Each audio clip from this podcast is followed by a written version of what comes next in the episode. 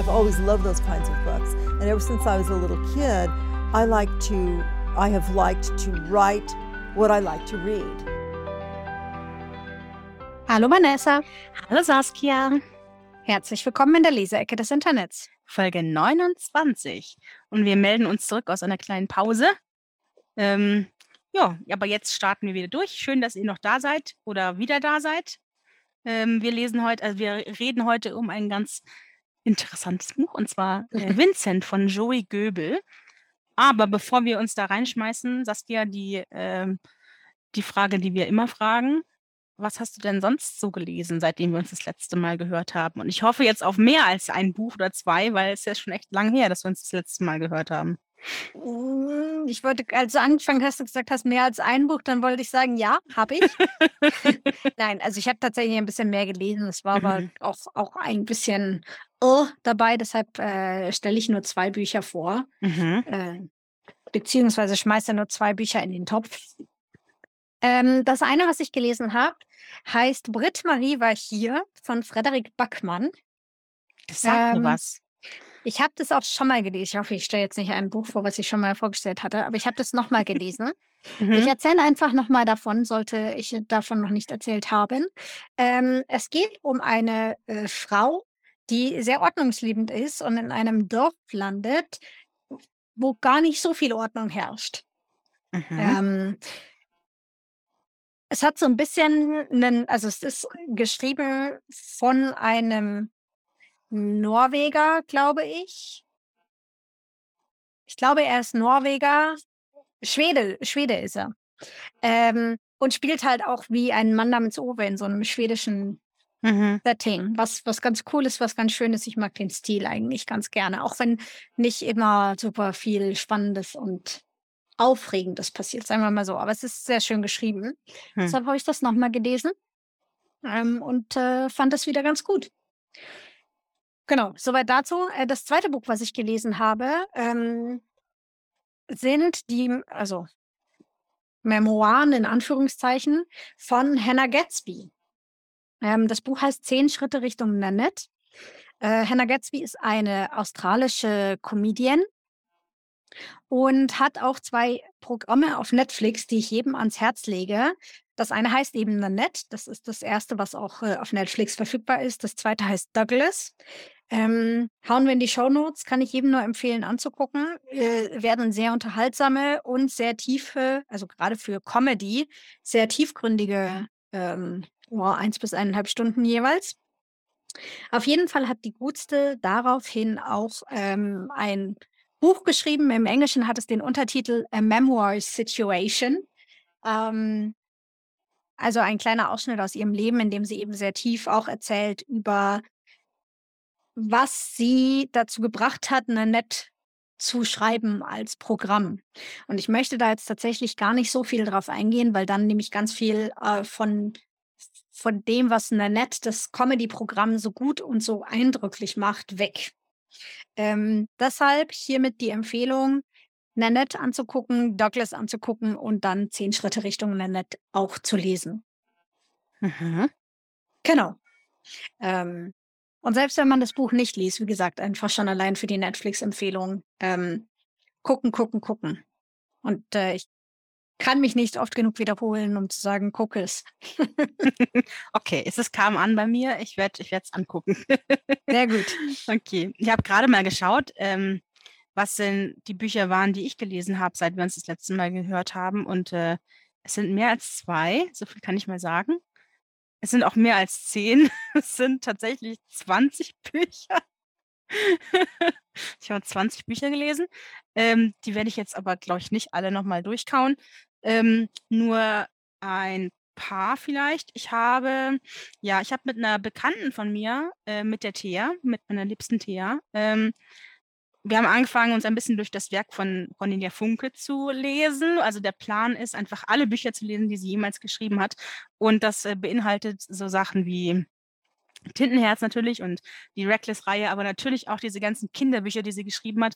Sowas wie Erstlesegeschichten für kleine Hexen oder diese ganzen Sachen. Ich will das alles lesen und nachher will ich ein, ein, ein, ähm, ein Regal haben mit allen Büchern, die sie jemals geschrieben hat. So, das ist der, das ist der Plan. ich liebe, ich liebe Cornelia Funke und ich mag ihre Bücher. Und ich habe jetzt im November, nee, fa falsch. Wir haben im, was kam vor November? September? Oktober. Oktober? Nee, dann vor Oktober. September. Wir haben im September angefangen mit äh, Das Labyrinth des Fauns, äh, das sie geschrieben hat auf Grundlage des äh, Films von Guillermo del Toro. Und ich habe den Film gesehen und ich finde ihn sehr gruselig, tatsächlich. Also gut, aber gruselig. Ähm, aber das Buch ist nochmal eine ganz andere Ecke. Also das ist einfach weiß ich nicht, ist nichts, was Cornelia Funke bis dato geschrieben hat, aber schon irgendwie doch. Ähm, kann ich sehr empfehlen. also das macht jetzt keinen Sinn, wenn man es nicht gelesen hat, aber, aber ähm, ja, das, also es ist ein verrücktes Buch, aber lesenswert. Das war das, was wir im September gelesen haben. Im ähm, Oktober haben wir die gesamte Gespensterjäger-Reihe gelesen. Das sind eins, zwei, drei, vier Bände. Äh, Gespensterjäger, genau. Das sind auch süße Bücher, muss man sagen. Und jetzt im November lesen wir Zwei wilde kleine Hexen. Das habe ich jetzt schon hm. gelesen hm. und es ist richtig süß. Also ähm, nach dem Buch hatte ich auch Lust, mir so ein, ähm, so ein Feuer im Garten anzumachen und ein bisschen drumherum zu hüpfen. ganz ehrlich, ich hatte, ich war den Besen schon in der Hand. Ganz also wenn Kinder, also wenn so Bücher Kinder lesen, da kann ich mir vorstellen, dass das total die Inspiration ist für die, einfach raus in den Wald zu gehen, sich lustige Mäntel anzuziehen oder oder wallende Röcke und dann einmal äh, rundherum zu rennen und einen auf Hexe zu machen. Und ich finde so Bücher so, so super. So, also das liebe ich. Und da hatte ich auch echt Lust, ein Feuer anzumachen Dann ähm, habe ich ähm, hier, das, äh, da, der Diogenes Verlag hat das zweite Buch von Walter Tevis äh, übersetzt äh, oder neu übersetzt äh, und rausgebracht, ähm, nachdem jetzt das Damen Gambit, ähm, ich glaube letztes Jahr, letztes Jahr so ein richtiges Highlight war für mich. Also ich habe das Buch ja, oh, ich liebe das immer noch so sehr mhm. und die, die, die, Serie auch, haben wir auch besprochen, das Buch, das Damen Gambit, ist so ein gutes Buch. Und deswegen wollte ich auch unbedingt das, das andere jetzt lesen, was beim Diogenes rausgekommen ist, und zwar Der Mann, der vom Himmel fiel. Und es ist ganz anders als das Damen-Gambit, muss man sagen. Also wirklich komplett was anderes. Das ist auch ein Film, der wurde äh, Buch, das wurde verfilmt von mit, mit David Bowie in der, äh, in der, in der Hauptrolle. Und es ist einfach so, so weirde Science Fiction, also richtig weirde Science Fiction. Von so einem, von so einem Alien, der auf die, auf die ähm, Erde kommt und dann da äh, Millionär wird und aber ganz seltsam. Ganz, also, also das ist nicht mein Lieblingsbuch, glaube ich, aber es ist ziemlich kurz, deswegen kann man es gut mal durchlesen. Ähm, ab, abgespaced, einfach, also im wahrsten Sinne des Wortes, abgespaced. Ähm, genau, und dann habe ich noch ähm, Covet gelesen, das ist der dritte Teil von der Crave-Reihe. Ich muss auch sagen, ich war, ähm, wann war das? Im Oktober irgendwann. Äh, bei der Lesung von Tracy Wolf, die eben diese Crave-Reihe äh, Crave geschrieben hat, das ist so, weißt du, Vampire und so, das ist nichts für dich, aber ich finde es großartig. und dann war ich da und habe sie getroffen und sie hat meine Bücher signiert und es war so schön, das ist so eine, eine freundliche Frau. Kann ich sehr empfehlen. Also auch wenn man die Bücher nicht mag, die Frau ist super. das war schön, so ich liebe Lesungen auch und Signieren ist sowieso das Tollste. Ich liebe, wenn meine Bücher signiert sind. Das macht es irgendwie besonders. ähm, und das Letzte, was ich vielleicht noch erwähnen kann, obwohl zwei, zwei Bücher noch. Entschuldigung, ich habe jetzt eine lange Liste, aber deine Liste war so kurz, dann gleicht sich das aus. Und zwar, ich habe noch zwei Sachbücher gelesen. Ähm, ich bin nicht so die Sachbuchleserin tatsächlich, deswegen ist es jetzt, äh, kann man das hervorheben. Und zwar einmal habe ich gelesen München 72, ein deutscher Sommer. Das ist ein Sachbuch, da geht es um die Olympischen Sommerspiele zwei, äh, 1972. Die, die heiteren Spiele, die ersten Spiele nach dem Nationalsozialismus, wo Deutschland sich wieder so ein bisschen präsentieren wollte als wir sind geläutert und das ist jetzt alles anders.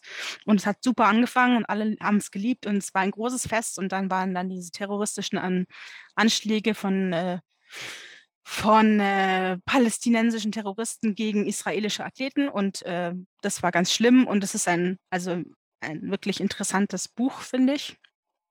Ähm, auch jetzt in, hinter dem Hintergrund, dass jetzt eben dass es jetzt genau 50 Jahre her ist, weil es ist Jubiläum und äh, München, wenn man durch München geht und auch im Olympiapark, dann ist es sehr gegenwärtig, finde ich. Deswegen hat mich das Mhm. interessiert und wollte das lesen. Und ich kann es sehr empfehlen. Das ist ein Buch, es heißt, äh, genau, München 72, ein deutscher Sommer von Markus Bra Braukmann und Gregor Schölgen. Ähm, das ist eine, das eine, äh, was ich gelesen habe. Das andere, was ich gelesen habe, was ich auch sehr empfehlen kann tatsächlich, heißt äh, The Five, das Leben der Frauen, die von Jack the Ripper ermordet wurden. Ähm, von, Mhm. Hel von Helly Rubenhold. Das kann ich auch sehr empfehlen, das Buch, das ist richtig gut gewesen. Ähm, da geht es eben um, äh, um eben, wie, wie der Titel schon sagt, äh, die Frauen, die von Jack the Ripper ermordet, es waren fünf Frauen. Ähm, und das Buch skizziert so ein bisschen das Leben von diesen Frauen, weil nämlich fälschlicherweise alles, was man, also was die meisten von diesen Frauen wissen, so Prostituierte, so ungefähr. Es waren aber gar keine Prostituierte tatsächlich, bis auf eine. Die anderen waren halt einfach nur arme Frauen, die draußen geschlafen haben. Ähm, und es räumt so ein bisschen mit dieser, mit dieser misogynen ähm, Haltung auf, die viele Leute einfach gegenüber, also wenn sie Jack the Ripper hören, dann denken sie, oh, Prostituiertenmörder und dann glorifizieren sie Jack the Ripper so ein bisschen in, in den Medien und in äh, anderen Büchern und Filmen und was weiß ich was, so Jack the Ripper und uh, und die Frauen treten so in den Hintergrund, wobei es aber eigentlich andersrum sein sollte. So, man sollte sich an diese Frauen erinnern und nicht so sehr an Jack the Ripper. Und ähm, da habe ich mich auch ertappt gefühlt tatsächlich, weil äh, ja, es ging mir auch so. Ich weiß Jack the Ripper und ich fand den irgendwie also spannend, weil man ja auch nicht weiß, wer das war. Und die Frauen sind halt irgendwelche Prestierten so ungefähr, aber es ist halt einfach falsche, falsche Herangehensweise an das Thema. Und das hat so ein bisschen meine Augen geöffnet, was das angeht. Also kann ich sehr empfehlen. Genau. Spannend. So, ja, total. Also das war richtig, also es war ein hartes Buch zu lesen, weil es diesen Frauen in ihrem Leben echt ziemlich dreckig ging, muss man sagen. Aber äh, spannend nonetheless. Genau, wenn, wenn ihr wissen wollt, was ich sonst noch so gelesen habe, dann könnt ihr bei mir auf Goodreads vorbeischauen. genau, soweit so dazu. Dann äh, können wir eigentlich fast zum nächsten Punkt gehen schon. Oder möchtest du noch was sagen? Ich möchte hiermit nur für das Protokoll festhalten, wenn wir jetzt anfangen, auch Sachbücher mit aufzunehmen, dann wird mein nächstes Mal definitiv länger. Ja, mach das doch. Ja, du hast doch, ich, hab, ich weiß auch, du hast einmal von, wie hieß es, dieses eine Buch, was, was, wo es auch um Frauen ging. Wie hieß es denn? Frauen, Frauen, ah, das ist auch BTB Verlag gewesen. Wie hieß es? Seitdem du das erwähnt hast, steht es auf meiner Liste und ich habe es aber noch nicht gekauft. Irgendwie unsichtbare Frauen? Irgendwie so? Ja, das ist nicht vom BTB Verlag, ähm, aber das ist auch eins, was ich gelesen habe. Da geht es aber mehr um die, die, sag ich mal, Datenlage, fehlende Datenlage genau. dann zum Thema Gleichberechtigung. Das, ja, genau, das war's. Ja, das habe ich nämlich, Ja. seitdem du darüber gesprochen hast, habe ich das auf meiner Liste. Ich will das auch noch lesen, aber ich finde, so, so, Sachbücher gehören hier genauso gut rein. Also Ja. finde ich jetzt. Wenn ihr, wenn ihr anderer, anderer Meinung seid, dann könnt ihr das hier dann überskippen einfach. Das wäre in Ordnung für mich. Nächstes Mal wird dieser Part also alleine schon eine Stunde. ja, Ja, das ist halt, das ist halt das Thema. Ich, ich lese ja relativ viel, aber ich lese halt, wie gesagt, relativ viele Sachbücher tatsächlich. Ähm, und da wir hier eigentlich ein Literaturpodcast sind, äh, halte ich mich damit immer schön zurück. Aber ähm, ich habe jetzt, Ich ich, bin jetzt so, anders. ich bin jetzt so stolz auf mich gewesen, dass ich zwei ganze Sachbücher gelesen habe, die ich sofort erwähnen musste. Ich lese aktuell sowieso, übrigens auch gerade wieder ein Sachbuch, ist total verrückt dieses Jahr. Aber dazu dann das nächste Mal. Da bin, ich noch nicht, da bin ich noch nicht fertig mit dem Buch.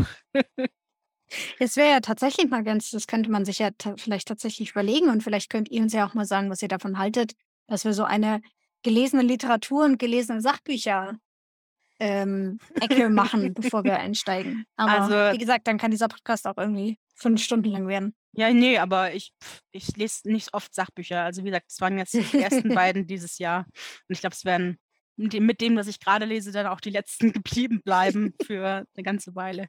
Geblieben bleiben, ist das richtig? Geblieben bleiben sich gewesen sein. Gewesen sein. okay, es ist kein Grammatik-Podcast, Entschuldigung. Na gut, soweit. Wir sind ja gerne Deutschlehrer, ne? Nee, nee, das auch nicht. ah, und ihr habt ja Gut. verstanden, was ich wollte. Genau. Dann können wir in Medias Res gehen. Haha. Yes. Wir haben äh, Vincent gelesen von Joey Göbel und die Saskia hat es vorgeschlagen. Saskia. Jo.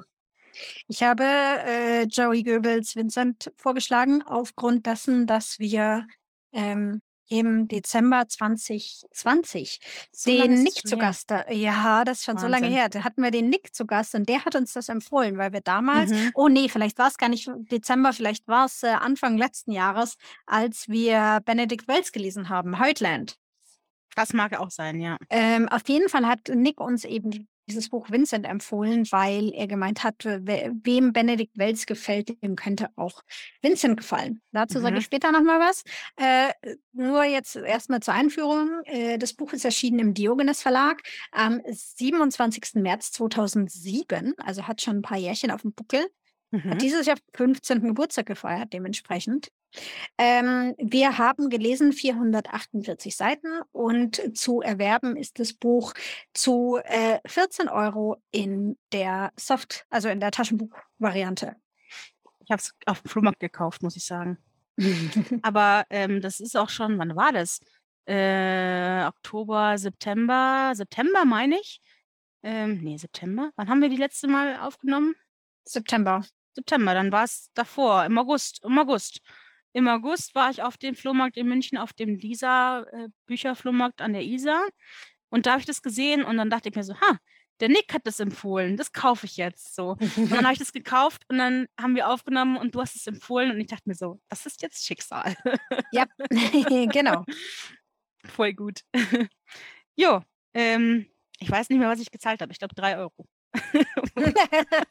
also nicht Bisschen- ganz, nicht ganz die Bisschen 14. weniger. Ein bisschen weniger. Ich habe ihm ein neues Zuhause gegeben. Was wissen wir denn über Joey Goebel? Magst du das erzählen? Äh, warte kurz, ich muss erst die Seite aufmachen. Warte. Äh, schauen wir mal. Also Joey Goebel heißt eigentlich Adam Joseph Goebel III. Heißt der Goebel oder Goebel? Goebel, Goebel? Also, äh, wenn wir jetzt Er einfach mal Amerikaner. deutsche, äh, genau, wenn wir jetzt deutsche. Literaturbanausen sind, dann heißt er natürlich Goebel. Wahrscheinlich heißt er irgendwas dazwischen. Goebel? Weiß ich nicht. Goebel, Also Joey auf jeden Fall. Gobbel, Gobbel. es ist bald Thanksgiving in den USA. Richtig. Okay. Jedenfalls äh, ist er aus äh, Kentucky und er ist in 18, 1980 geboren. Das heißt, er ist jetzt 42. Das war jetzt leicht zu, leicht zu rechnen. Sehr gut. Alle sollten sie mit null in, in, in äh, Jahren, die auf null enden, geboren sein. Dann wäre es viel einfacher zu rechnen. Habe ich nur Also- für dich getan. Ah, Dankeschön. 42. ähm, und äh, seine Werke behandeln auf satirische Art die Eigenheiten der Popkultur im mittleren Westen der USA. Das kann ich unterschreiben. Also das habe ich gemerkt in dem Buch tatsächlich. Dann, äh, Bedimms, muss man gucken, seine Eltern sind Sozialarbeiter. Mit fünf schrieb er seine erste Geschichte. 2003 kam sein Debütroman auf äh, den Markt The Anomalies und er war oh, Frontmann, Gitarrist und Songwriter der Punkband The Mullets. Ja, spannend. Hm. Ein, ein, ein, ein, ein vielseitig begabter, ein vielseitig begabter Mensch. Genau. Ähm, er hat neben Vincent, äh, das war sein erstes Buch auf Deutsch, ich glaube, es heißt auf Englisch The Tortured Artist, meine ich. Ähm, danach kommen Freaks und Heartland ist lustig. Heartland mit T, ähm, nicht zu verwechseln mit, äh, mit Heartland mit D von äh, Benedikt Wells. ich glaube, das war lustig. Äh, hat Benedikt Wells erzählt, dass er gehört hat, dass das Buch von äh, Joey Goebel Heartland heißt. Und das fand er einen coolen Namen, hat aber nicht, äh, hat das nur ge gehört und nicht gelesen und dachte, es würde sich mit D schreiben. Hat dann, hat dann ähm, mitgekriegt, dass es mit T geschrieben wird und hat dann sein eigenes Buch Heartland genannt, weil er den Namen so cool fand. genau, und alle seine Bücher ähm, erschienen oder erscheinen auch auf Deutsch im Diogenes Verlag. Äh, Brims hat einen Bachelor in Anglistik gemacht und ähm, ja, das, das war es schon fast. Mir ist nicht mehr so spannendes. Eins, zwei, drei, vier, fünf Bücher sind erschienen bei, bei im Diogenes Verlag, soweit von ihm, inklusive einer Kurzgeschichtensammlung. Spannend. Vincent, Vincent heißt im Original Torture the Artist. Ach, Fall. So, okay, Entschuldigung. genau. Aber fast. Aber fast. Die Wörter waren fast richtig. Torture the Artist. Okay, das passt auch. Genau, soweit zu Joey Goebel. Magst du den Klappentext vorlesen? Das mache ich doch. Wussten Sie, dass große Popsongs und Filme von einem unglücklichen, aber genialen Künstler stammen? Und damit einem solchen die Ideen nicht ausgehen, sorgen in diesem Roman Beschützer dafür, dass ihm ständig neues Leid widerfährt. Denn das ist der Rohstoff, aus dem wahre Kunst entsteht. Bringt das Genie das Kunststück fertig, trotzdem ein glücklicher Künstler zu werden? Vincent, ein Chamäleon von einem Roman, der als Satire beginnt, sich in einen bizarren Albtraum verwandelt und am Ende zu Tränen rührt. Mhm. Soweit dazu. Soweit dazu. Jetzt schauen wir noch ganz kurz aufs Cover. Ähm, also In wir haben typischer jetzt, Diogenes wollte ich gerade äh, sagen, Manier. Genau. Manie. Sieht aus wie ein Diogenes-Cover, also schön weiß. ähm, und in der Mitte überm, überm Autorname haben wir ein Bild. Und zwar, jetzt muss ich mal kurz reinschauen, was das für ein Bild ist. Es ist ein Ähm, Gemälde von Elizabeth geschaut? schimpft sich Ali Zareen Kurt, also Ali Zareen Kurt, Mhm. Kurt, okay. ist wohl aus dem Jahre 1995 okay. und ist auch Ähm, nur ein Ausschnitt aus diesem ja. Bild. Unter dem Namen kann man sich jetzt überhaupt nichts vorstellen, tut mir leid. Aber wir haben jetzt hier eine, ich kann nicht sagen, ob es ein Mann oder eine Frau ist, auf jeden Fall einen Kopf, der von rechts oben nach links unten schaut. Ähm, und ähm, man sieht nur die Nase und den Mund, alles andere ist von vielen roten Haaren ähm, über, überdeckt. Also wir haben einen Mann oder eine Frau mit roten Haaren, die nach unten schaut oder der nach unten schaut. Genau. Ja, kann man machen. Ist nicht so, also es gibt bessere Diogenes-Cover, aber es gibt auch schlechtere. Ja, ich finde, also in dem Punkt fand ich irgendwie das Bild doof, in Anführungszeichen. Das Bild selber ist, ist gut, aber das hat mir sofort so ein Aussehen von Vincent in den Kopf gesetzt. Das fand ich Stimmt, irgendwie ein ja. bisschen schade. Für Mhm. mich hat, für mich schaut Vincent, hat genau dieselben Lippen, hat diese roten Haare, diese so ein bisschen, äh, weiß ich nicht, in den 90ern, als alle Jungs irgendwie so, so mittellange Haare hatten und die dann immer über ein Auge drüber fielen. ähm, Ja. das ist mir schon sehr eben. Mein Bruder hatte so eine Frisur. Allerdings mit schwarzen Haaren. Ich glaube, die meisten, die meisten Jungs so Anfang der Nuller Ja. oder in den 90er hatten so eine Justin Bieber-Frisur. Ja, genau, Justin Bieber Frisur. Das ist, ist richtig. Als er noch jung war und süß und seine Haare so cool, so neckisch über ein Auge fiel. Also ja. Ähm, ja, Mai. Also wie gesagt, es gibt schlechtere, aber es gibt es ist nicht wirklich aussagekräftig, finde ich. Ja, ja, sehe Da ich finde ich das. Engl das englische Cover, hast du das mal angeschaut? Nee. Dir das, google das mal kurz, weil das ist nämlich echt, äh, das ist krass. Mhm. Also ich weiß auch nicht, ob ich das Buch mit dem Cover gelesen hätte tatsächlich. Das ist ein bisschen abschreckend. Oha, Ja, genau. okay. Ich weiß auch gar nicht genau, ob ich das beschreiben könnte, aber es ist einfach viel auf einmal und, und irgendwie sieht es düster aus. Ich weiß nicht. Aber ja, ich habe das, also, ich weiß nicht, ob ich das gelesen hätte tatsächlich so mit Ja, dem Cover. schaut schon sehr Abgespaced aus. eigenwillig aus. Eigentlich ist gut, ja. Also wir verlinken euch das. Schaut euch das mal an. Das ist echt verrückt. Wobei es gibt anscheinend zwei Versionen. Also eine ist so ein bisschen äh, ne, äh, zwei Hände, die eine Maske im, in der Hand halten. Das finde ich auch nicht Ah. verkehrt. Nee, das ist nicht. Warte, ich, ich sehe nur dieses Verrückte. Was macht mit der Maske? Ah, doch, hier. Ich sehe es. Okay. Ja, ja. Ja, das ist besser, ist aussagekräftiger ähm, als das andere. Ja. Und auch als das Deutsche. Aber nein, das, das. Naja, bei so Büchern ist ja meistens so, dass viele gute Bücher haben viele verschiedene Auflagen und viele verschiedene Cover. Ist irgendwie auch Ja. Das zu vergleichen. Aber wir sind jetzt hier kein, kein Cover-Artist-Podcast, sondern wir schauen uns jetzt mal in, den Inhalt an von dem Buch. Und zwar, ähm, magst du kurz zusammenfassen? Ja, worum geht es in Vincent? Also im Prinzip folgt man ähm, dem jungen Vincent und wenn ich jung sage, spreche ich ungefähr von einer Zeitspanne von äh, der, der frühen Kindheit. Ich meine, es sind genau Ähm, 15 Jahre tatsächlich. Sind es genau 15 Jahre? Ich bin mir fast sicher. Also er ist irgendwie sieben am Anfang und hinkommen. dann so Anfang 20 am Ende. Genau, ja, also es könnte hinkommen. So man, man geht so die komplette oder im Großteil der Kindheit und die Jugend praktisch mit Mhm. mit. Vincent ist äh, sehr begabt, was das Schriftstellerische angeht und was das, den Umgang mit Worten angeht. Mhm. Und äh, es gibt eine, sagen wir, nennen wir sie mal freundlich Künstleragentur, Hm. ähm, die der Meinung ist, und das ist auch so ein bisschen die Grundthese des Buches, um ein guter Künstler zu sein, um ständig Stoff zu haben für Kunst, muss man leiden.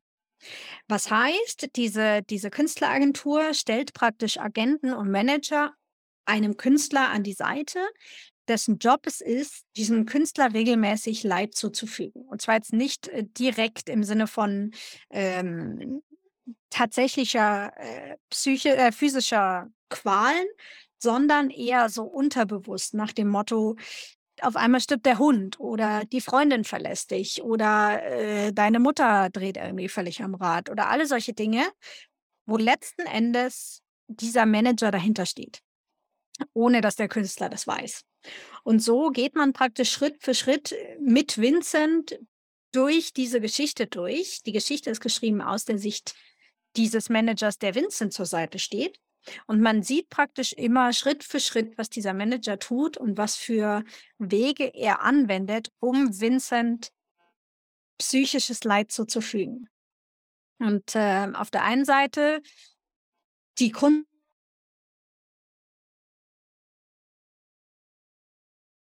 äh, Künstler und ein guter Künstler, auf derselben Seite aber auch, was das mit ihm macht, wo ihn das hinbringt und in was für Löcher ihn das bringt. Ähm, genau, da geht man praktisch durch, durch diese 15 Jahre bis hin zu dem Punkt, an dem ja im Prinzip alles auffliegt, ähm, als Vincent eben Anfang 20 ist und Vincent daraufhin beschließt, nie wieder zu schreiben. Mhm. Ähm, bevor wir jetzt in den, in den Plot noch reingehen, ähm, ich will mal kurz eine Triggerwarnung aus, aussprechen für, ähm, ich meine, ja, für, psychische Gewalt und, und, und Suizid. Ähm, nur damit ihr Bescheid wisst. Ähm, genau, wie fandest du es, Ben? Ich fand's gut, aber ich fand nicht, ich fand's nicht so gut, wie ich erwartet hatte, dass ich es Mhm. finden werde. Ähm, ich finde es gut, ich finde es interessant. Ich finde vor allen Dingen diese eben die, die These zu sagen, für gute Kunst muss man leiden. Interessant. Ähm, und eben auch zu sehen, wie das aufgegriffen wird. Mhm. Ähm, ich fand es allerdings streckenweise etwas zögert. Also es hat sich gezogen. Es war, es hat mich nicht immer 100 pro gepackt. Mhm. Ähm, ich mochte es. Ich mochte es, insgesamt mochte ich es. Also, das kann man Mhm. sagen. Ich fand das Ja. Thema sehr äh, int also spannend. Ich fand auch das, wie er schreibt. Ähm, es ist sehr kurzweilig. Ich habe nicht lang gebraucht, um das Buch zu lesen. Ähm, und äh, ja, das Thema war einfach, s- also verrückt, aber, Ja. a- aber, gu- aber spannend. Und ich fand es auch interessant, dass, ähm, obwohl wir das Buch erleben aus der Sicht von, äh, wie heißt der? Habe ich vergessen. Der Beschützer, irgendwas mit H. Wie hieß er? Heulen. Harlan? Mhm. Harlan? Jedenfalls aus seiner Sicht, äh, aus seiner Sicht äh, lesen wir das Buch und man könnte denken, dass äh, jemand, der einem anderen Menschen so viel Leid zufügt, unsympathisch ist. Ähm, und äh, ja, auf einer Seite schon, auf der anderen Seite habe ich aber trotzdem, war er mir trotzdem irgendwie sympathisch. Also verrückterweise. Vor allem dann auch, auch Vincent. Es gab, man sollte denken, man müß, müsste mit ihm mitfühlen und er wäre so ein armer, armer Teufel, aber manchmal hat er mich auch genervt und dann fand ich ihn doof. Mhm. Und das war so, es war sehr ambivalent, was das angeht. Also ich habe nicht dieses Schwarz und Weiß gehabt, er ist der Gute und er ist der Böse, sondern es war alles ein bisschen ver verwischt und grau. Und das fand ich irgendwie spannend. Ähm, vor allem dann gegen, Ende. Also man muss ja sagen, als dann, äh, als dann diese ganze Sache auffliegt auf so einer Party, dann treff, treffen sie die Mutter von, von Vincent wieder, die irgendwie ver, verschwunden war zwischenzeitlich und die, äh, die verrät ihm dann sozusagen alles und dann müssen sie fliehen vor diesem vor diesem Boss von dieser Agentur, weil der sie dann irgendwie, weiß nicht, wenigstens mundtot machen möchte, vielleicht mehr. Ähm, und dann, um sich zu rächen, schläft Vincent dann mit der Frau von Harlan. Mhm. Und, äh, dann, äh, sieht Harlan das und rennt weg so ungefähr nach Europa, nach nach England und ist dann da alleine und und, äh, harrt dann seine letzten Jahre sozusagen. Und am Schluss treffen sie sich aber wieder und Vincent hat eine 'ne Tochter oder ein Kind, ähm, und dann schließen sie Frieden miteinander, ähm, weil ja, auch wenn wenn Harlan diese Person war, die Vincent sein ganzes Leben lang durch äh, äh, hat, war doch trotzdem auch eine Art Vaterersatz für ihn und war auch ein Freund für ihn. Und ich glaube, am Schluss hat es ihm dann also Vincent dann leid getan, was er gemacht hat und hat auch versucht, die wieder zusammenzubringen. Aber ähm, und die haben auch Frieden geschlossen. Am Ende war es dann wieder gut. Aber das ist so, ich weiß nicht, du kannst, du bist in der einen Sekunde kannst du mit ihm mitfühlen, in der anderen Sekunde kannst du mit ihm mitfühlen, irgendwie mit beiden, aber mit beiden auch wieder nicht. Und das ist irgendwie, weiß nicht, es ist irgendwie schwierig, finde ich, sich da festzulegen, auf welcher Seite man da steht. Mhm. Das stimmt. Ja, das ging mir auch so. Ähm, ich hatte also eigentlich immer nur so ein so ein extrem negatives Gefühl zu dem zu dem Boss dieser Firma. Ja, Ähm, absolut. ansonsten, also gerade wie du gesagt hast, Harlan oder Vincent auch, ähm die sind schon auch also da kommt schon auch viel persönliche Anlagung dazu, glaube ich, das muss man schon auch sagen. Aber grundlegend sind es, glaube ich, auch so ein bisschen Opfer dieses Systems. Ähm, also, da würde ich dir zustimmen, dass das hatte ich auch nie eine einseitige der „Poor you“ oder eben „Das ist ein Arschloch“, wie auch immer. Ähm, man kann durchaus mit beiden mitfühlen und man kann durchaus sehr gut verstehen, warum sie zu den Personen werden, die sie werden. Mhm. Ja, ich weiß auch nicht. Also, hm, es mag sein, dass Vincent, wenn er anders irgendwie aufgebracht worden wäre, ganz ander also bestimmt 'n ganz anderer Mensch geworden wäre. Aber ich kann auch verstehen, dass jemand, der so viel durchgemacht hat in seinem Leben wie er, ähm, einfach 'n Knacks weg hat am Schluss. Also, das Ja, ist irgendwie nachvollziehbar, finde ich. ja. Aber so ist es irgendwie verrückt. So. Man muss auch sagen, äh, dass der Boss von dieser Agentur der dieser Agentur auch noch Schule noch mit noch mit angegliedert ist, wo die dann alle zur Schule gegangen sind, diese ganzen, ähm, Künstler to be sozusagen, wo sie dann über die Popmusik und über Theater und Film gelernt haben, aber irgendwie sonst nichts anderes. Was auch irgendwie verrückt ist, dass so was erlaubt ist. Wie die das gemacht haben. Ähm, obwohl Amerika, da ja, geht alles, weiß ich ich nicht. gerade sagen Ähm, genau, und die halt einfach in dieses in diese in diese Schablone reingepresst haben von von klein auf, dass sie halt Output liefern und eben, äh, als Anreiz dafür haben sie den Leuten einfach Leid zugetan zugefügt, was einfach weiß nicht, verrückte Idee, dass die das einfach durchgezogen haben mit so vielen Ja, Leuten. Das also verrückt, also wirklich. ja. Ähm, und, ähm ja, der der ist selber, äh, Medienboss, also der ist in den Medien, aber findet alles, was in den Medien ist, einfach scheiße so ungefähr. Der macht es halt, weil's weil's Geld bringt, aber er findet's alles scheiße. Und er will halt Qualität haben, die für die Massen aber auch geeignet ist. So, Mhm. das ist der der Hintergrundgedanke so ungefähr, was halt eigentlich auch gar nicht so scheiße ist so. Also, man will halt gute Sachen haben, die aber auch den Menschen gut finden, so. Nicht nur Arte, sondern halt, weiß ich nicht, Arte-Inhalt auf ProSieben.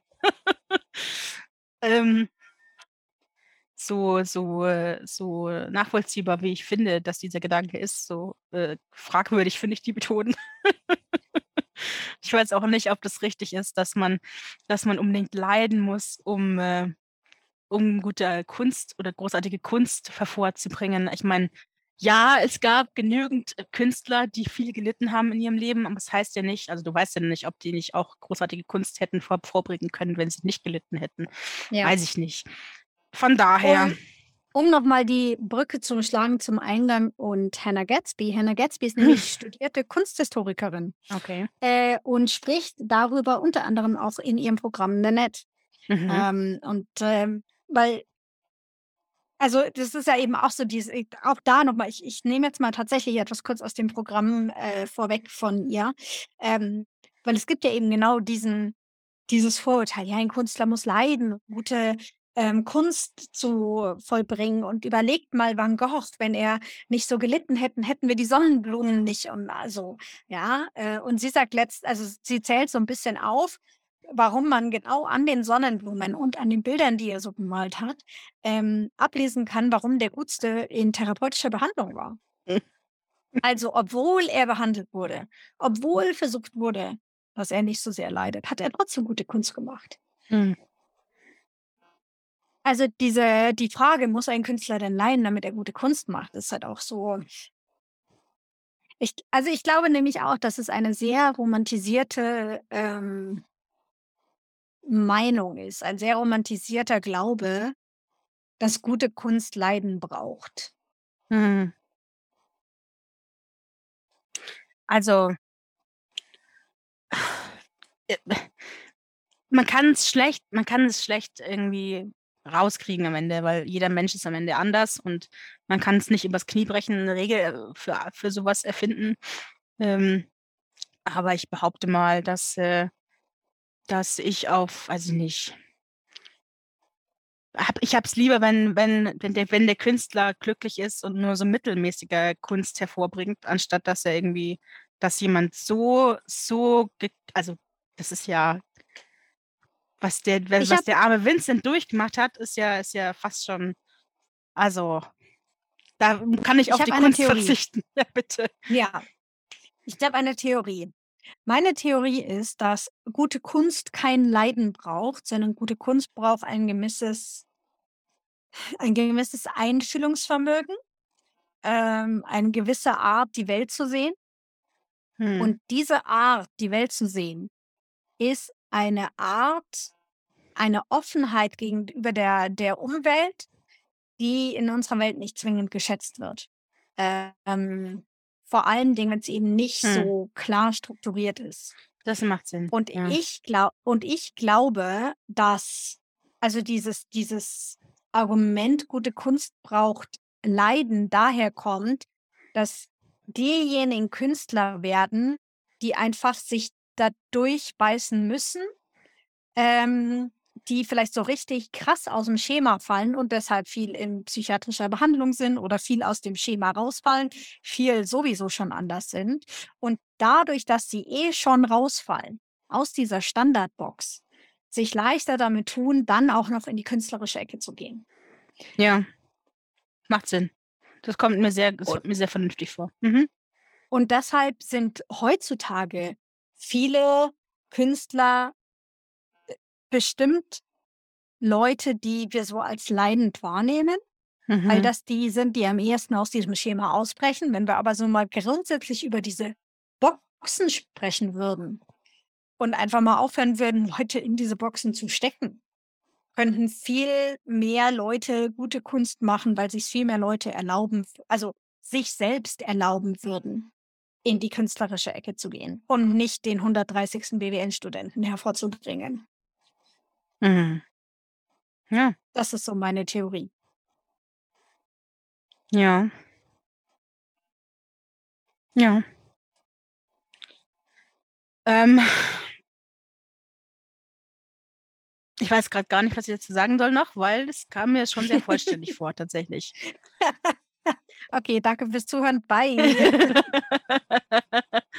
Ja, also, es ist ja auch irgendwo es ist ja auch also, was heißt irgendwo? Es ist ja auf jeden Fall, ähm, nicht nur Satire, also, es fängt wohl mit also, es es ist teilweise auch lustig, finde ich. Äh, aber es ist vor allem es ist ja 'ne große Medienkritik und nicht nur Ja. an an an an den Medien selber, sondern auch, wie mit Künstlern umgegangen wird. Es ist auch sehr stereotyp, finde ich, äh, teilweise. Mhm. Zum Beispiel haben wir also, den fand ich ja also, wir haben ja diesen einen Popsänger da, für den der Vincent, äh, Poplieder geschrieben hat und der heißt einfach Mhm. Chad. Und, äh, da dachte ich mir schon: „Okay, Chad, alles klar.“ Ich weiß nur nicht, als ich das Buch aufgemacht habe und vorne drin stehen zwei zwei Zitate und ich habe das eine Zitat gelesen und zwar: „Beim Tanzen bin ich stolz auf meinen Körper. Zeig her, was du hast. Es ist ein Tanga-Slip. Chad, ein Künstler des 21. Jahrhunderts.“ Und da musste ich das erste Mal grinsen, weil ich dachte mir so: „Chad.“ Was. Bis ich, das habe ich halt gelesen, bevor ich wusste, dass in dem Buch ein Chat vorkommt. Ich dachte, was, was willst du jetzt hier mit einem Chat? Okay. Wer ist dieser Chat? Wer ist dieser Chat? Und es ist halt einfach so ein richtiger Chat-Satz auch irgendwie. Ich weiß nicht, wenn ich Mhm. Chat höre, dann ist es so, so ein blonder Quarterback aus so einem 90er Rom-Com, Rom-Com-Film mit Hilary Duff oder so. Weißt du? Und so einen habe ich, hab ich vorgestellt. Und ich meine, Ja. es ist genau der, halt nur ein paar Jahre älter und äh, äh, findet sich unfassbar geil, aber kriegt halt einfach nichts auf die Reihe, aber feiert sich für jeden kleinen Schritt, den er macht, so ungefähr. Und Ja. alles, was ihn interessiert, ist irgendwie Frauen, äh, irgendwelche Löcher im Boden bumsen, das fand ich so seltsam. Ähm, und äh, Drogen natürlich. Und Fame sein. Ja, Aber das waren Genau. irgendwie die wichtigen Sachen. das Und muss äh, als Qualifikation doch reichen. muss reichen. Und es ist halt einfach so ein richtiger Chat. Und dann dachte ich mir so, ja, das ist total stereotyp, aber es hat halt einfach auch, ja, es, ja, ist jetzt nicht so, als gäbe es keine Chats auf der Welt. Richtig. Und auch genauso der, ähm, der, wie hieß er? Ähm, der zweite Chef da, der dann der Boss wird, nachdem der Ja, andere ja. stirbt. Weiß seinen Namen auch nicht mehr, aber Ähm, Jedenfalls, es gibt diesen Big Boss, der ist schon super alt und der stirbt irgendwann. Und der ist auch der, derjenige, der die Idee hatte für diese ganze Geschichte. Und der hat halt eine Nummer zwei. Und äh, der, diese Nummer zwei äh, wird dann der Chef, nachdem der erste Chef tot ist. Und Mhm. das ist halt so, der ist halt, also nicht, dass da was ge- dagegen zu sagen wäre, aber er ist halt schwul und aber so ein richtiger, also alles ist wichtig, also das Geld ist das Wichtigste und ich musste, das musste so lachen. Ähm, es gab diese eine Szene bei der Beerdigung, wo der, jetzt habe ich den Namen schon wieder vergessen, wir haben gerade darüber geredet, Harlan, Harlan äh, bei ihm im Auto Mhm. sitzt und dann er versucht, äh, ihm an die Wäsche zu gehen.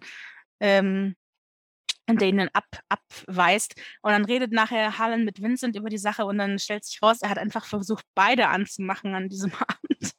Und da muss ich so ein bisschen lachen, weil sie es auch so lustig fanden.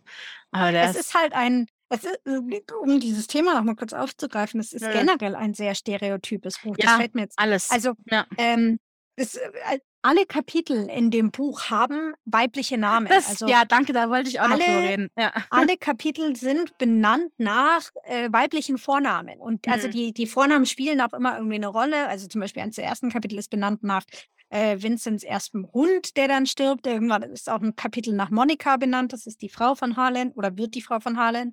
Ähm, So, also es sind immer Frauen.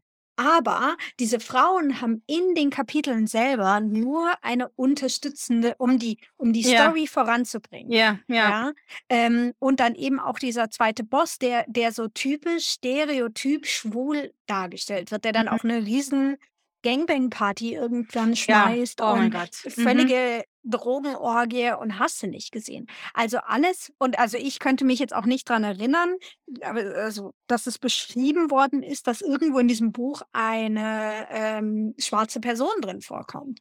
Also es ist alles Mhm. so klassisch, stereotyp ähm, auf dieses weiße männliche Genie ausgelegt. Mhm. Das fand ich äh, auch so einen interessanten Ansatz, ähm, der mir extrem aufgefallen ist und wo ich dann auch so irgendwann mal drüber nachgedacht habe. So, ja, es, es, aber es stimmt halt auch eins. Ja, also wie Ja. viel, gerade auch Hochkunst, ist denn divers? Mhm. Diversität ist in der hohen Kunst auch irgendwie nur so ein, so ein Wort für die Aus, Pfeife. ja, so ein Ausreißer hin und wieder mal, aber insgesamt, nee. Äh, Ja. Ich fand's, ich fand's lustig, weil ich wollte darauf eingehen, eben, dass diese Figuren alle so stereotyp und auch teilweise sehr flach sind, Mhm. ähm, weil ich habe Rezensionen gelesen, die genau das angeprangert haben, eben, dass diese Figuren zu stereotyp und zu flach sind. Aber dann dachte ich so, nee, ähm, das kann man eigentlich nicht anprangern, weil das ja genau der Punkt ist. Richtig. Ähm, das muss, also es muss, es muss flach und stereotyp sein, eben um das aufzuzeigen, wie verrückt das einfach ist in Ja. der Wirklichkeit. Und ähm, wenn man, wenn man das liest, muss man fast schon, also das heißt, also fast, aber man muss den, diesen Gedanken weitergehen und, und das auf die heute, heutige Zeit einfach projizieren. Weil es ist zwar eine, eine Satire und es, aber es ist auch eine Kritik und, ähm, und es ist auch eine, ja, es ist überspitzt natürlich, aber nicht so überspitzt, äh, wie man es gerne hätte vielleicht. Mhm. Also, ich glaube schon, dass dieses Buch kann man auf mehrere Arten lesen und ich Mhm. glaube, es kommt stark drauf an, wie man selber so drauf ist. Also, man kann dieses Buch als große Satire lesen. Man Mhm. kann dieses Buch als, ähm, Kritik lesen. Ähm und ich würde es noch nicht mal mehr aufteilen, ist der Big wie in der Anfang ist das eine, die Mitte ist das andere und es endet in 'nem dritten, sondern Mhm. es ist immer mal wieder alles von allem. Mhm. Je nachdem wann es einem auffällt, sage ich mal. Also, wie zum Beispiel Hm. dieser Punkt: „Hey, es sind übrigens alle Frauen äh, alle Kapitel nach Frauennamen benannt.“ Da gibt's jetzt keinen Auslöser, der sagt: „Ach ja, genau, jetzt wird es, äh, offensichtlich“ oder so. Ähm, sondern ich glaube, das ist 'n diese diese Aha-Momente, die genau das rausstellen, dieses diese Stereotypen oder dieses es ist sehr flach, je nachdem. Ähm das fällt einem sehr individuell auf, glaube ich. Würde ich behaupten. Hm. Hm. Ähm. Ja. Ich glaube, wir müssen jetzt fast gar nicht mehr so viel mehr über den Inhalt reden. Es ist es Mhm. ist einfach es ist 'n schlaues Buch, das muss man sagen. Also, Mhm. das ist 'n schlau aufgebautes Buch und es ist auch wirklich eindringlich und es ist auch trotzdem kurzweilig. Ähm, da kann man nichts gegen sagen.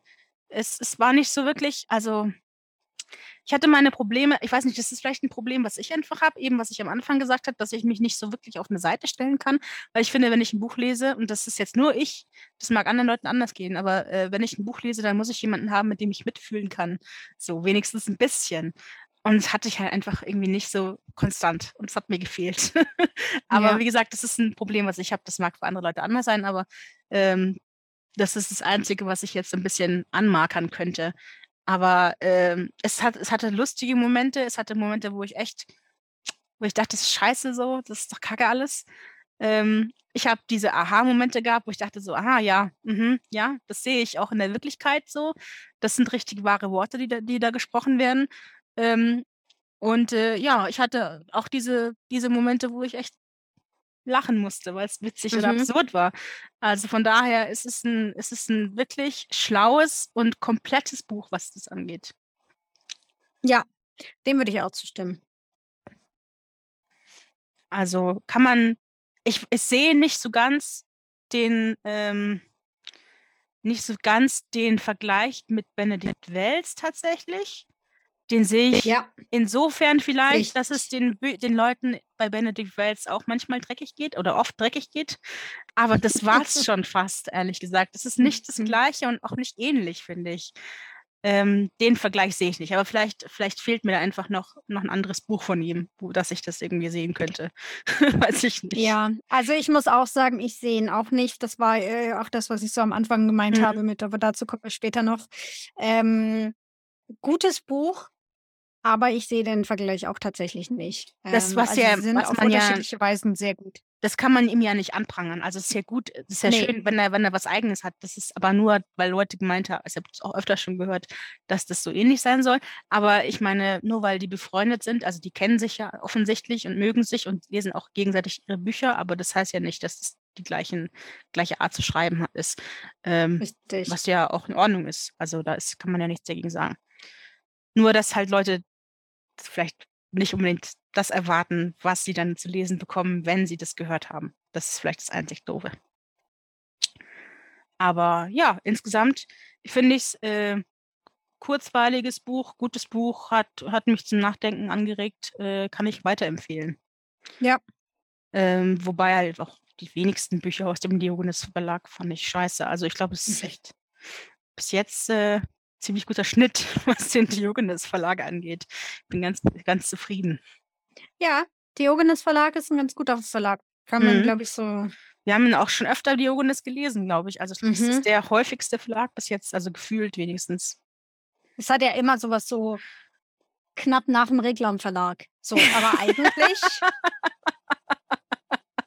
Das stimmt, ja. Ich glaube, das Ne? ist halt das Problem. Also, ich meine, ich mag das super gerne, dass diese ganzen Einbände so gleich sind, weil dann sieht das so schön aus im Regal. Das Aber es hat stimmt. halt unterschwellig so uh, das ist jetzt irgendwie, weil bei Reklam auch alles ähnlich ausschaut, alles gelb, ähm, bringt man das vielleicht in Verbindung? Und ich meine, das ist jetzt nicht irgendwie so, weiß ich nicht. Naja, und, und generell hat der Diogenes Verlag schon durchaus auch eher den Ruf, nicht zwingend leichte, Ja, viel gut Kost zu ein bisschen präsentieren. anspruchsvoller als Lux zum Beispiel, aber äh, Lux ist eh Schmarrn, deswegen, das lesen wir gar nicht erst. Ich meine, ich bin Hass gegen den Lux Verlag, es tut mir leid. Aber ähm, das heißt nicht, dass alles, also es gibt genauso auch lustige Bücher beim Diogenes Verlag. Es gibt äh, traurige, schöne, romantische Bücher. Ähm, also schreckt, lasst euch da nicht abschrecken vom, vom Einband, sondern Nee. probiert es einfach mal. Ähm, und äh, ja, Joey kann man, also Joey, Entschuldigung, Vincent, ich verwechsel das immer. Vincent kann man, kann man gut auch, äh, ja, mal so wegbingen. Das ist, hat nicht lange gedauert, Mhm. bis ich das gelesen habe. Ich glaube, zwei Tage oder so, dann war das gelesen. Ja, Kann man es empfehlen. ging sehr leicht und schnell. Ja. Ja. Hast du ein Zitat? Ich habe ein Zitat. Und zwar ungefähr aus der Mitte des Buches. Mhm. Ähm, und zwar verlassen, also diese Schule, von der wir vorhin gesprochen haben, auf der Vincent aufwächst und äh, seine Schulbildung genießt, die ist irgendwo im Mittleren Westen, irgendwo Mhm. mitten im Nirgendwo. Und äh, als er dann fertig ist mit der Schule, beschließen sie, äh, nach Los Angeles zu ziehen, um dort eben versuchen, die ganzen Kunstwerke, die er so präsentiert, die Schriftstücke ähm, zu vermarkten und zu verkaufen. Mhm. Und auf dem Flug dahin ähm, fragt oder bemerkt Vincent etwas, was er Harlan um die Ohren schmeißt. Mhm. Du hast, du hast mir die Chance vermasselt, in den Himmel zu kommen, und nun fällt dir nichts Besseres ein als die Stadt der Engel, bemerkte Vincent auf dem Flug nach Westen. Das fand ich sehr schön. ja. Ja, wie gesagt, es hat, es hat manchmal so absurd lustige Sachen drin. Ich dachte mir so, Mhm. verrückt einfach. Und das sagen die Leute. Das sagen die einfach. Ich muss auch sagen, da haben wir jetzt noch gar nicht drüber gesprochen. Ähm, der Vincent hat ja neben dem Manager Harlan auch noch einen Agenten, der äh, frühere abgehalfterte Actionfilmstar, der ähm, sein Bein verlor während eines Shoot, also Szenenshootings ähm, von einem Actionfilm, wo er rückwärts auf einem Motorrad durch irgendwie ähm, äh, eine Explosion fahren musste und währenddessen auf dem Motorrad mit einer Frau schlafen sollte. Das ging offensichtlich schief und dann ist ihm ein Bein, ein, hat er ein Bein verloren und konnte dann nicht mehr in, Hollywood Fuß fassen. Äh, Wortspiel nicht intended. Ähm, und wurde dann eben Agent in dieser, in dieser, ähm, in dieser Agentur. Und da hat äh, Vincent eben später ein, ein, ein, ein, eine Filmrolle geschrieben vom abgehalfterten, einbeinigen Actionstar. das ist einfach verrückt irgendwo. Und der war richtig lustig, also muss man sagen, der war richtig witzig. der ist am Schluss leider gestorben. Leider. ja, ja. Also Spoiler-Alarm, aber er ist tot. weiß auch nicht mehr, wie der hieß, aber der war, also den fand ich witzig. Na gut, ähm, mein, ähm, mein, äh, mein Zitat ist ziemlich am Anfang noch, aber äh, das habe ich genommen, weil ähm, ich dachte, das äh, zeigt ganz gut so diese Art, also diese Art von Kritik, weil äh, ich lese es vor und dann erkläre ich es, pass auf. Mhm. Ich weiß nicht, ob die verdummte Unterhaltung nach und nach dem kollektiven Intellekt unserer Nation geschadet hat oder ob die geistige Faulheit des Publikums zuerst da war und wir sie nur bedient haben. mhm. Das ist so ein schlauer Satz, finde ich. Also erstmal das. Ähm, das finde ich ein schlauer Satz. Äh, und das, es passt ins Buch, weil im Buch wollen sie, ist ja der, der, der, der Grundgedanke von dieser Agentur ja, äh, qualitativ hochwertige Unterhaltung in den Main Mainstream zu bringen. So. Und ähm, dann lese ich das und dann denke ich so, Richterin Barbara Salisch. Mit- mitten in Deutschland. Solche Sachen. Schwiegertochter gesucht. Und ich denke mir, ja, ja, Mhm. verdammt. das sticht Schuldig im Sinne der Anklage. Genau. Und dann, das ist eben das, was ich meinte. So, man kann, man kann den, den, kann den Schritt weitergehen und äh, sieht diese Wahr, also das sind Wahrheiten in diesem Buch, die, die nicht so einfach sind zu verdauen, wenn man, wenn man solche Sachen gut findet. Mir so, ja, ich bin ein bisschen volksverdummt, aber es ist mir jetzt auch wurscht. Ich mag Schwiegertochter gesucht. Also ich mag Schwiegertochter gesucht nicht, aber das war jetzt das beste Beispiel, was mir eingefallen ist. So, ich mag, äh, ich schaue mir an, ich bin ein Star, holt mich heraus. Das finde ich lustig. so, nämlich. Ich muss mich jetzt hier nicht weiter äh, dafür rechtfertigen. Lass mich. So. ähm, no, no judgment. Mhm, ja, ich habe die, hab die Stille gehört, Saskia. Ich habe die Stille gehört. Hast du denn ein Lied für die Playlist? ich habe ein Lied. Ähm, also muss man auch dazu sagen, das Lied ist äh, aus mehreren Gefühlen entstanden, also hat es aus mehreren Gefühlen meinerseits auf diese Liste geschafft. Wie das Lied selber entstanden ist, da war ich natürlich nicht mit dabei, aber ähm, auf der einen Seite Was? eben dieses. Sagst du nicht? Warum nicht? Wobei, ähm, auf der einen Seite eben dieses generelle Gefühl, diese Trägheit, diese Melancholie von, äh, von Vincent in dem Buch. Und nochmal eine kleine Spoilerwarnung: äh, Vincent wird zwischendrin auch irgendwann Alkoholiker. Mhm. Ähm, und aus dieser, äh, aus diesem Zusammenspiel fiel mir das Lied Ich will Schnaps von Wanda ein. ich will Schnaps. Ich, genau. Aber das würde ich Fun Fact zu Wanda. Die Saskia und ich waren auf dem Wanda-Konzert. Das war mein letztes Konzert vor Corona. Yep. Es war das erste Mal, dass ich in meinem Leben Wanderlieder gehört habe und seitdem bin ich jetzt aber Fan. Ich habe irgendwie die halbe, die halbe Diskografie von denen auf meiner Playlist, weil ich die richtig gut finde. Ich will Schnaps, ein gutes Lied, kann ich empfehlen. Mhm. Genau. Achso, du warst schon fertig. Entschuldigung. Ich war weiter. schon fertig. okay, ich habe ich hab kurz überlegt, so, ähm, so gebeutelte, gebeutelte Künstler missverstanden von ihrer Zeit, so ein bisschen. Und dann dachte ich an Nirvana und an Kurt, Coba Kurt Cobain und dann dachte ich mir so, ja, das passt so ein bisschen. So. Ähm, mhm. Und dann äh, äh, möchte ich gerne das Lied äh, Come As You Are auf die Playlist packen. Mhm. Mhm. Das irgendwie meine ganze Generation auswendig kann, weil sie nämlich auf Singstar, weil man konnte das auf Singstar singen. ja, könnte man. Deswegen kann ich das immer noch auswendig, weil ich das so oft auf Singstar gesungen habe. Ja, genau. Come as you are. Ist ein gutes Lied. Ach so, Sehr warte. Schön. Jetzt willst du wissen, was für, was für ein Buch wir lesen nächstes Mal? Jetzt, jetzt will ich wissen, was wir lesen, ja. Okay, ähm, also das Buch, was wir nächsten Monat lesen oder bis zum nächsten Monat lesen, ähm, ist ähm, erschienen im Verlag Hofmann und Kampe. Und zwar mhm. auch noch vor gar nicht langer Zeit, und zwar nicht am 4.10. Ähm, und das ist geschrieben worden von Anne-Helene Lestadius. Mhm. Und das heißt Das Leuchten der Rentiere. Äh, das mhm. ist eine, ich glaube, eine ähm, finnische Autorin. Oh, wo sind die Sami-Leute? In Finnland schon, oder? Ja. Ja, würde ich ja, auch ja. sagen. Finnland und es geht eben, also sie ist auch selber Sami und es geht um, ähm, es geht um Sami und es ist auch, glaube ich, ein Krimi. Ich habe es schon im Regal stehen, aber ich habe es noch nicht gelesen, aber es ist so ein, eine Mischung aus Sami, Krimi und es geht viel um Rentiere, glaube ich auch. Hm, okay. Und äh, das wollte ich ganz dringend lesen und ich finde, das ist ein, gutes, ein guter Aufhänger jetzt dafür. Lies es mit. So. Da bin ich gespannt ja, drauf. Das ist okay. da ich Können wir gerne. Also. Schön, dass du das erlaubst. Gell? so bin ich. Dankeschön. Na gut, ja, dann wäre es eigentlich schon fertig jetzt. Habe ich nichts mehr zu sagen. Keine letzten Worte mehr. Nee, das war's. Tschüss. nee, also schön, dass ihr mitgehört habt und äh, dass ihr dabei gewesen seid, als wir uns über Joey unterhalten haben. Ich habe schon wieder Joey gesagt, unter Vincent meine ich natürlich, äh, über, über Vincent unterhalten haben.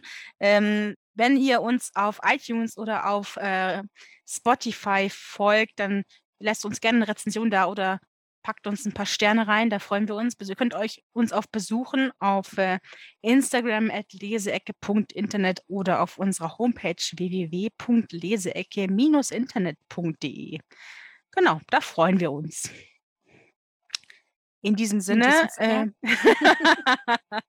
ähm, genau, freuen wir uns auch, wenn, wir, wenn, ihr das nächste Mal mit wieder reinhört. Vielleicht habt ihr auch Lust, das Leuchten der Rentiere zu, äh, zu lesen. Und ähm, genau, dann äh, bis dann. Macht's gut. Schwingst du den Hammer dieses Mal nicht, weil du jetzt die Bauer Salisch Anspielungen gemacht hast, Ne, du kannst jetzt den Hammer schwingen. schwingen wir den Hammer Und schließen die Sitzung. Alles klar. und Bis schließen dann. die Sitzung. Bis dann. Tschüss. Tschüss.